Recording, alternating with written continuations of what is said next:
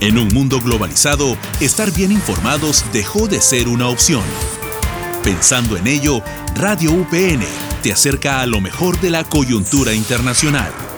Esto es UPN Mundo, una dosis precisa de lo mejor del acontecer mundial. Programa producido en una alianza estratégica con CNN.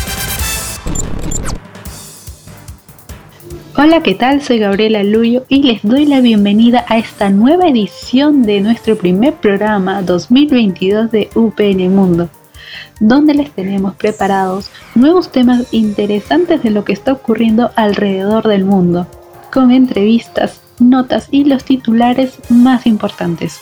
Esto es UPN Mundo, un programa producido en una alianza estratégica con CNN y una red de periodistas internacionales pero no me encuentro sola y estoy nuevamente con Aarón Molfino. Aarón, ¿cómo te encuentras? Muy bien, Gabriela. Es un gusto regresar este año con todo en UPN Mundo para tratar estos temas tan relevantes como lo es este del mar para Bolivia. Tema que vamos a tratar y que sorpresivamente se puso sobre la mesa tras las declaraciones del presidente Pedro Castillo en una entrevista con CNN. Así es, Aaron. Y te cuento que estará con nosotros más adelante Humberto Valderrama Ortiz, periodista boliviano, quien es conductor del programa radial Rebelión y escribe también para los diarios Fuerza y Rebelión del mismo nombre en el país vecino, quien nos hablará sobre lo que está ocurriendo allá en Bolivia. ¿Qué más tenemos, Aaron? Así es. Eso más adelante. Y ahora, para seguir con el desarrollo de nuestro tema, vamos a dar paso al avance de noticias con los audio titulares. Haremos lo que los pueblos claman, lo que los pueblos necesitan, lo que los pueblos quieren. el problema que hemos visto, ¿sabe qué, mi estimado Fernando? Es que hoy eh, muchas veces históricamente hemos estado metidos en, en el tema de frontera. Es que usted es boliviano y usted es mexicano y yo soy peruano, no tenemos nada que ver, pero porque acá hay un límite. Si ambos somos de, de carne y hueso, tenemos las mismas necesidades. Estas fueron las declaraciones del presidente peruano Pedro Castillo durante una entrevista que protagonizó en CNN con el periodista Fernando del Rincón, al ser consultado sobre su posición para una posible salida al mar para Bolivia. El señor presidente no ha señalado que sea su intención, cito, otorgarle parte del territorio marítimo peruano al Estado plurinacional de Bolivia. Fin de la cita. Por ende, tampoco que va a convocar a una consulta popular con ese fin. Me permito nuevamente citarlo. Cito, si me expresé mal, pido disculpas a nuestro pueblo. Fin de la cita. Así, el entonces ministro de Relaciones Exteriores, Óscar Maurtua, rectificó las declaraciones del presidente Castillo ante el Pleno del Congreso peruano, con la finalidad de informar sobre si existe o no una política de Estado para ceder mar a Bolivia. Y bien, queridos oyentes, ya está con nosotros Humberto Valderrama, quien es periodista en Bolivia y aparte presentador en un programa de radio llamado Rebelión y trabaja en dos periódicos llamados Fuerza y Rebelión. También él está con nosotros para hablar sobre estas declaraciones del presidente Pedro Castillo de hace unas semanas. Señor Valderrama, bienvenido. ¿Cómo se encuentra? Muy bien, muchas gracias por la invitación. Y bien, señor Humberto, queremos empezar eh, justamente con las declaraciones que dio el presidente Pedro Castillo sobre una posible salida al mar para Bolivia en una entrevista con CNN y con Fernando del Rincón, eh, lo que en el caso peruano ha sido duramente criticado y rectificado por nuestra Cancillería pero nos queda la pregunta de qué tanta repercusión ha tenido estas declaraciones entre los políticos y la ciudadanía general allá en Bolivia. Bueno, acá en Bolivia eh, no mucha repercusión, le cuento. En realidad, digamos, todo el tema del mar acá en Bolivia eh, se lo ve más como un conflicto con Chile, ¿no? Entonces, en general, digamos, hay una visión más o menos de que Perú siempre ha sido un aliado de Bolivia en este caso, ¿no? Eh, en ese sentido, digamos, no, no hubo mayor repercusión, ¿no? Y además, y bueno, hay tratados, está el tema de Bolivia Mar, etcétera, ¿no? Y eh, en ese sentido, digamos, no hubo mayor repercusión, ¿no? Estaba bueno, hay otros problemas políticos acá que estuvieron un poco más fuertes. Y eh, bueno, pero en general, digamos, una opinión que me parece importante dar es de que, eh, bueno, lo que se trata al final de todo este tema, más aún hoy en día, eh, con los distintos procesos que se está viviendo en cada uno de, de los países, en Bolivia, en Perú, también en Chile, es muy importante, digamos, ver y tratar de buscar soluciones a este tipo de problemas. Bueno, en el caso de Bolivia, digamos, es un problema histórico, pero que, bueno, daña a, tres, a los tres países, a las tres naciones, eh, pero desde la perspectiva de, de, los pueblos, ¿no? Que sea una discusión justamente que plantee una unidad, una avanzar, digamos, en vías de solución desde la perspectiva de los pueblos. Eh, bueno, como les digo, digamos, en general acá el tema es un poco más eh, problemático en relación a Chile. Y en ese sentido, eh, por ejemplo, hubo hace algunos años, y tuvo alguna repercusión igual acá, el hecho de que eh, trabajadores portuarios, pesqueros de, de, Chile, de alguna región de Chile, en Valparaíso, incluso izaron la bandera boliviana en una señal de protesta, en el sentido de que, bueno, intereses, grandes empresarios le habrían quitado el mar a Bolivia, pero también les están quitando el mar a ellos, ¿no? Eh, que los trabajadores chilenos tampoco tienen mar, al igual que Bolivia, y esa solidaridad internacional, ¿no? Eh, bueno, en Perú no, no, hubo, es otra relación, digamos, que hay eh, con Perú respecto a este tema, muy diferente, pero justamente la salida va por ese lado, ¿no? En el sentido de que más allá de los grandes intereses empresariales, más allá de los grandes intereses transnacionales, ¿no? Porque no podemos olvidar que la guerra del Pacífico, eh, más allá del conflicto entre países que, bueno, hermanos en determinado momento, eh, fue un conflicto también internacional con intereses internacionales, ¿no? En ese caso estaba el imperialismo británico muy metido y que la solución tiene que salir como parte de una salida de, de, los pueblos, ¿no? Y una unidad, y es la única forma en que realmente se va a resolver este tema, ¿no?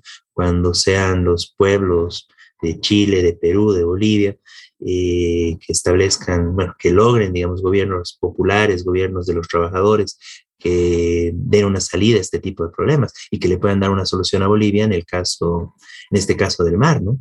Eh, bueno, que es algo necesario, pero yo creo que se hará en el marco de una unidad de los pueblos. Sí, sabemos que es una lucha histórica de Bolivia y uh -huh. también conocemos, por ejemplo, que hay opiniones divididas entre autoridades. En el caso de las declaraciones de nuestro presidente Castillo, el presidente de la Cámara de Diputados, Freddy Mamani, de Bolivia, saludó esta predisposición de Castillo. En, hace años, en el 2013, hubo un intento de lograr una salida al mar por parte de Bolivia a través de la Haya, que fue desestimada. Mm.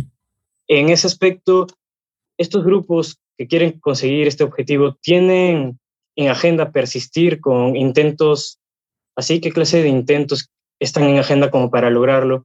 Este es un clamor ciudadano o es más intereses particulares? ¿Qué tanto suena, por ejemplo, este tema durante las elecciones bolivianas? Eso es muy interesante, ¿no? Eh, es muy buena pregunta. En general, eh, es parte, se quiere, bueno, es parte de la educación en Bolivia, ¿no? Es parte de nuestra historia, en los colegios se estudia, digamos, todo este tema. Eh, al ser, digamos, un tema tan sentido, porque bueno, tiene un impacto económico, e incluso en el imaginario, ¿no? El tema de la salida al mar, de poder ir a una playa, es, digamos, algo muy sentido en el país, ¿no? Eh, bueno, desde niños, digamos, nos vamos relacionando con ese tema, y claro, en ese sentido, digamos, es una, una reivindicación, si quieren, eh, boliviana, histórica, este tema del mar. Eh, sin embargo, digamos, el uso que muchas veces se hace de esto eh, sí puede ser político, como fue justamente el tema de, la demanda ante la Haya, que igual salió infructuosa, ¿no? Eh, también, digamos, hay otros problemas igual alrededor de la frontera, por ejemplo, con tema de aguas dulces, eh, del Silala con Chile, justamente. Centralmente el problema va por ahí. Y se ha usado, digamos, en muchas formas eh, con una tendencia eh, conservadora, ¿no? Para tratar de, bueno, de ganar, de cerrar filas dentro del país para evitar, digamos, cuestionamientos al gobierno, a los distintos gobiernos en general. Y, bueno, y es un tema, digamos, siempre problemático, pero, digamos, en situaciones como, como dices tú, en las elecciones y todo eso, no, básicamente todos cierran filas de que sí, es una reivindicación del país y todo. Claro, le salió un poco caro en su momento al, al MAS, a Evo Morales, el hecho de haber perdido ante la Haya, ¿no? esa demanda que realizaron. Pero más allá de eso, eh, sigue y bueno, va a seguir, digamos, el, la reivindicación, el reclamo histórico de Bolivia para una salida soberana al Pacífico. El tema de esto es de que cómo se puede conseguir esto, ¿no? Y así con los tratados, con los distintos gobiernos, ha sido muy difícil. En realidad hoy en día, digamos, bueno, hay en los tres países, en Perú, Chile y Bolivia, estarían implicados, hay gobiernos que se reclaman de carácter popular. Entonces, una justa exigencia es no solo resolver este tema, sino avanzar en reivindicaciones, en, los, en otras reivindicaciones, otros sueños históricos que son propios de la región, ¿no? Como es la unidad eh, latinoamericana.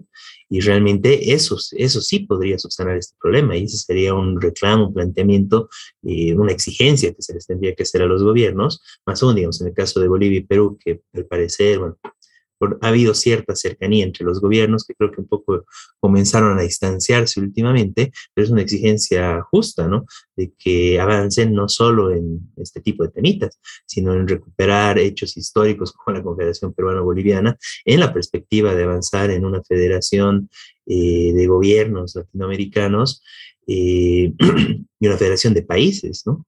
Eh, que realmente pueda solucionar este y muchos otros problemas que hay presentes en la región. Y claro, es una perspectiva de solucionar los problemas de los pueblos, ¿no? Porque tampoco va a servir de nada que en Bolivia logre una salida eh, al Pacífico, pero que esté manejada por un grupo empresarial o incluso directamente por las transnacionales, que en muchos casos podrían beneficiarse, ¿no? Eh, no va a servir de nada eso a la población. Entonces tiene que ser una salida que realmente permita un beneficio al pueblo trabajador boliviano y que, bueno, vaya de la mano con el pueblo trabajador peruano y necesariamente, y también está muy planteado hoy en día con el pueblo trabajador chileno. Así es, señor Humberto. Eh, también queríamos mencionar el tema de la playa llamada Bolivia Mar. Es un territorio que, como sabemos, Perú le cedió a Bolivia en 1992. Eh, sin embargo, revisando un informe de la BBC, Sabemos que se ha denunciado que este lleva 26 años en abandono. En el informe se revela incluso que los ciudadanos bolivianos eh, conocen muy poco, casi nada sobre esta playa. Las preguntas aquí serían, ¿por qué no se ha aprovechado este litoral por parte de las autoridades bolivianas? Revisando esto, hemos encontrado que hay varias teorías, incluso se dice que no hacen uso de ella porque hay un temor de que Chile lo vea como un pretexto para no darle una salida soberana algo que aún está en litigio, como lo dijo mi compañero hace unos instantes ante la Haya. ¿Existe algún proyecto que impulse la inversión en este lugar? Bueno, este fue algo interesante. Tuvo nomás su repercusión en su momento. Recuerdo cuando se hizo este tratado y se dio este territorio. Yo era niño y, digamos, fue, lo sentí como algo bueno, ¿no? Como algo, ahora sí vamos a tener por lo menos algo de, de Maray. Sin embargo, digamos, como ustedes bien dicen, y más allá de informes internacionales, un colega fue a visitar no hace mucho tiempo el lugar y bueno, es prácticamente una playa desierta, ¿no? Y solo hay el pequeño monumento, digamos, del tratado y punto, ¿no? No, no hay nada más. Eh, es nuevo para mí esta versión de que podría ser un impedimento para las negociaciones con Chile, sobre todo por el tema de que Bolivia Mar se trata de un espacio centrado, o sea, cedido, pero sobre todo en una perspectiva para el turismo, ¿no? Hasta donde se no tiene posibilidades de realizar, eh, o sea, un trabajo para que haya puertos de, comercio, ¿no? Puertos marítimos que permitan el comercio, sino es más como una, una playa turística. Y bueno, justamente eh, los gobiernos acá igual no, no han invertido y no han avanzado en nada, digamos, en el espacio, seguramente por esa razón, porque no hay prestaciones comerciales directas que puedan realmente, bueno, que puedan hacer un beneficio económico mayor, digamos, al país, ¿no? Sería muy bonito, digamos, que se desarrolle algo ahí en el sentido turístico, que, los bolivianos podamos ir. Y como tal, eh, alrededor de este proyecto, eh, se han armado igual también paquetes turísticos en distintos sectores de Perú, centralmente Hilo eh, y un poco más al norte. Eh, no recuerdo bien los nombres, pero bueno, me imagino que es por Moquegua, no, no recuerdo bien. Entonces, en general me parece, digamos, que ha sido un hecho muy importante que sirve y que sirvió para bueno, mantener ese lazo estrecho entre Bolivia y Perú el cual incluso debería profundizarse, como, dije anteriormente. Y, eh, pero digamos, no, no, no le veo, digamos, que uno tenga mucha perspectiva, digamos, para solucionar el problema central, es, digamos, algo más simbólico, ¿no? Que va más dirigido al turismo, al hecho de que los bolivianos podamos eh, disfrutar de la playa desde una perspectiva turística, pero no tiene un carácter eh, económico comercial que permita la importación y la exportación de productos. Y bueno, Considero nuevamente que esa es la razón por la que los gobiernos bolivianos desde entonces, de los años 90 hasta ahora, eh, no han avanzado, digamos, en procesos, en infraestructura, en inversión en este sector. Y por la misma razón no considero, no sé si habrá algún, bueno, tal vez algún tema legal podría haber por ahí, pero personalmente no considero que sea ningún impedimento para todo el conflicto que hay ante la Haya y ante otras cortes internacionales sobre la reivindicación eh, marítima boliviana, ¿no? Eh, frente a Chile, centralmente. Bien. Al final, las declaraciones de Castillo creo que han servido para poner este punto sobre la mesa y quizá puedan servir para sacarle alguna utilidad a ese territorio. Para terminar, ¿cree usted que será posible algún día que finalmente Bolivia alcance este objetivo de una salida al mar? ¿Vislumbra usted un camino en ese aspecto?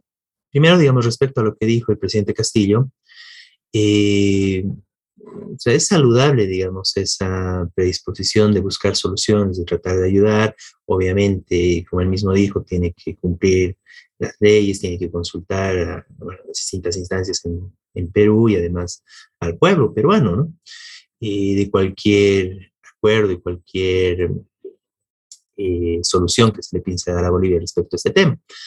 Eh, sin embargo, me parece que va más allá, digamos, de ceder.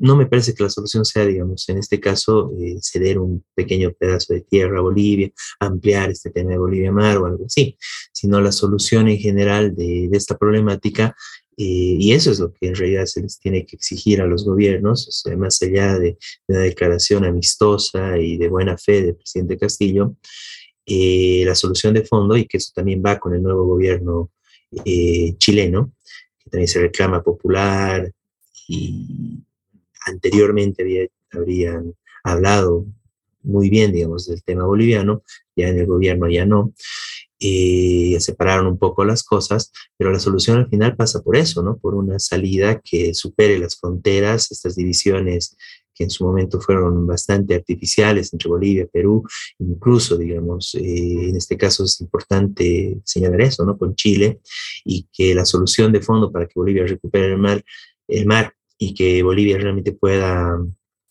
bueno, todo el pueblo boliviano pueda sentirse realmente beneficiado de todo esto, no pasa, digamos, por simples acuerdos y pequeños, sino pasa por una unidad mucho mayor de los pueblos latinoamericanos, pasa por la unidad de Bolivia, Perú y Chile, eh, desde los pueblos, desde incluso la perspectiva de formar gobiernos de los trabajadores de estos países, del pueblo trabajador de estos países, para poder dar una solución, que va a pasar por la integración de los países, no solo porque alguien ceda algo a otro, sino porque realmente se empieza a hablar, retomar la idea en su momento, lo que fue la Confederación eh, Peruano-Boliviana, pero a otro nivel, en una perspectiva mucho más amplia, de construir, de integrar, de solucionar todos los problemas, eh, que sería mucho más fácil entre, entre los tres países, y bueno, y acá ir sumando a todos los países latinoamericanos en ese sueño también que es mucho más grande que el sueño del mar para Bolivia, sino que es el sueño de la unidad latinoamericana y de la unidad de los pueblos, bueno, que estamos en esta región, ¿no?